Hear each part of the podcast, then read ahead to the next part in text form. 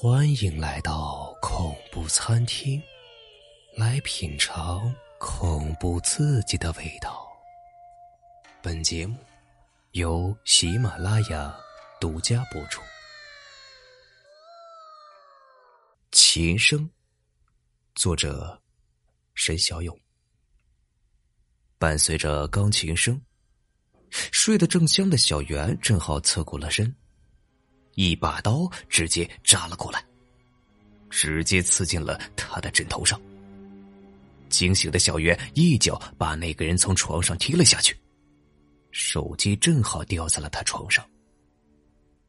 黑影还想进行第二次攻击，小圆直接拔出了刀，乱挥一通，就听“哧通”一声，摸索着拿起手机，用手机的光照了过去，一看。吓了他一跳。隔壁宿舍的妮妮已经躺在了血泊当中了。原来呀，刚才想杀自己的竟然是他。正当他不明所以的时候，手机来短信了。打开一看，竟然是一条死亡信息。每一位听到琴声的人当中，只有一位可以活到最后。如果不想死的话，就动起你们的小手去杀死和你们同时听到琴声的人吧。最后的幸存者可以荣幸的把琴声再次传出去。死亡永不停止。原来是这样，难怪他要杀我呀。小圆正自言自语着。门外传来惨叫声，他悄悄的推开门，露出了一条缝，看到地上躺着一个人，已经死掉了。这时，那名拿刀的女生突然转身朝他走来：“别躲了，我看到你了，你会是第四个死在我手里的，我一定要活到最后。”女生说着，用手擦脸上的血。疯子，别过来！女生伸进一只手来，直接被小圆卡在了门上。好疼啊！你快开门！女生大喊着。小圆听到她哀嚎声，最后把门打开了。女生的手直接断了。这时，一个人冲了过来，直接把她撞在了墙上。小圆，你怎么还在屋里啊？现在听到琴声的人都在寻找目标，乱杀人呢。明明惊慌的说：“是吗？我我什么都不知道。正睡得香的时候，隔壁宿舍的女生就冲过来要杀我。对了，你不是要回家吗？怎么回来这么早？”小袁最不擅长撒谎，直接岔开了话题。因为在家里待的无聊嘛，我刚走到校门口，就看到门卫躺在屋里，满身是血。我就知道出事了。不久前，学校的校网发了短信，开始公布了这场杀戮的原因。明明拿出了手机给他看，手机刚举起来，短信又来了。时间已经过半了，听到琴声者共一百零六个，现在剩余存活者六十八人。早晨六点前，如果还有超过一人听到琴声者，就会开始选择随机死亡，直至剩余一人。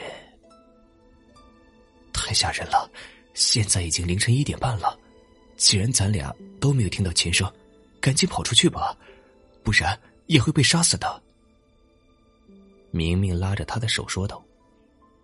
两人穿过走廊，刚到楼梯，就看到有个人拿着棍子。踉踉跄跄的走了上来，还没等明明反应过来，小云上去就是一脚，把他踢下了楼梯。我不是有意把他踢下去的，我怕他伤。小袁还没有说完，明明就用手捂住了他的嘴，他的鼻子不自觉的嗅了一下，一股血腥味飘来。不用解释，我知道你是想保护我，咱们呀，快跑！明明好像很理解他一样，这让小袁更加不安起来，感觉自己不该骗他，该告诉他自己也是听到轻声者。站住！你们大晚上不睡觉，要跑哪去啊？正跑到二楼，宿管阿姨拦住了他们。我们，你没有看到死人吗？小袁突然说了一句：“死人，在哪儿？”宿管阿姨好像并不知情的样子，四处看了看，又走到了他们的身后，往楼梯上瞅了瞅。没有啊，你们是不是梦游了？赶紧快去睡觉去。宿管阿姨说着，伸出手要推他们上楼。明明反手直接把宿管阿姨的手给折断了，疼得她直接在地上打滚。哼，这种雕虫小技，还敢跟我们玩？明明用脚踢了他的手一下，一把刀划了出来。原来阿姨也是听到声音的人呢。小袁捂着嘴，惊讶的说：“救救我，我不想就这么死了。”阿姨躺在地上，忍着疼痛说道：“不想死，你算计我们，自己好自为之吧。”小袁他们继续往楼下跑，到了宿舍一楼的门口时，地上躺了一地的人。这一幕非常恐怖。短信又一次响起。凌晨四点半了，剩余人数十一人。想活命的你，抓紧时间吧。怎么过得这么快？赶紧啊！咱们俩什么都没有干呢。小袁很诧异的说：“别管什么时间了，出了大门就得救了。”明明正说着，钢琴声。又响了起来，琴声怎么又响起了？到底是谁？明明嘀咕了一句：“你刚才说什么？”小袁问道。“嗯嗯，没。”哎，电话响了。明明接了电话，是他的室友小莲打来的。听说你提前回学校了，我给你准备了一个惊喜。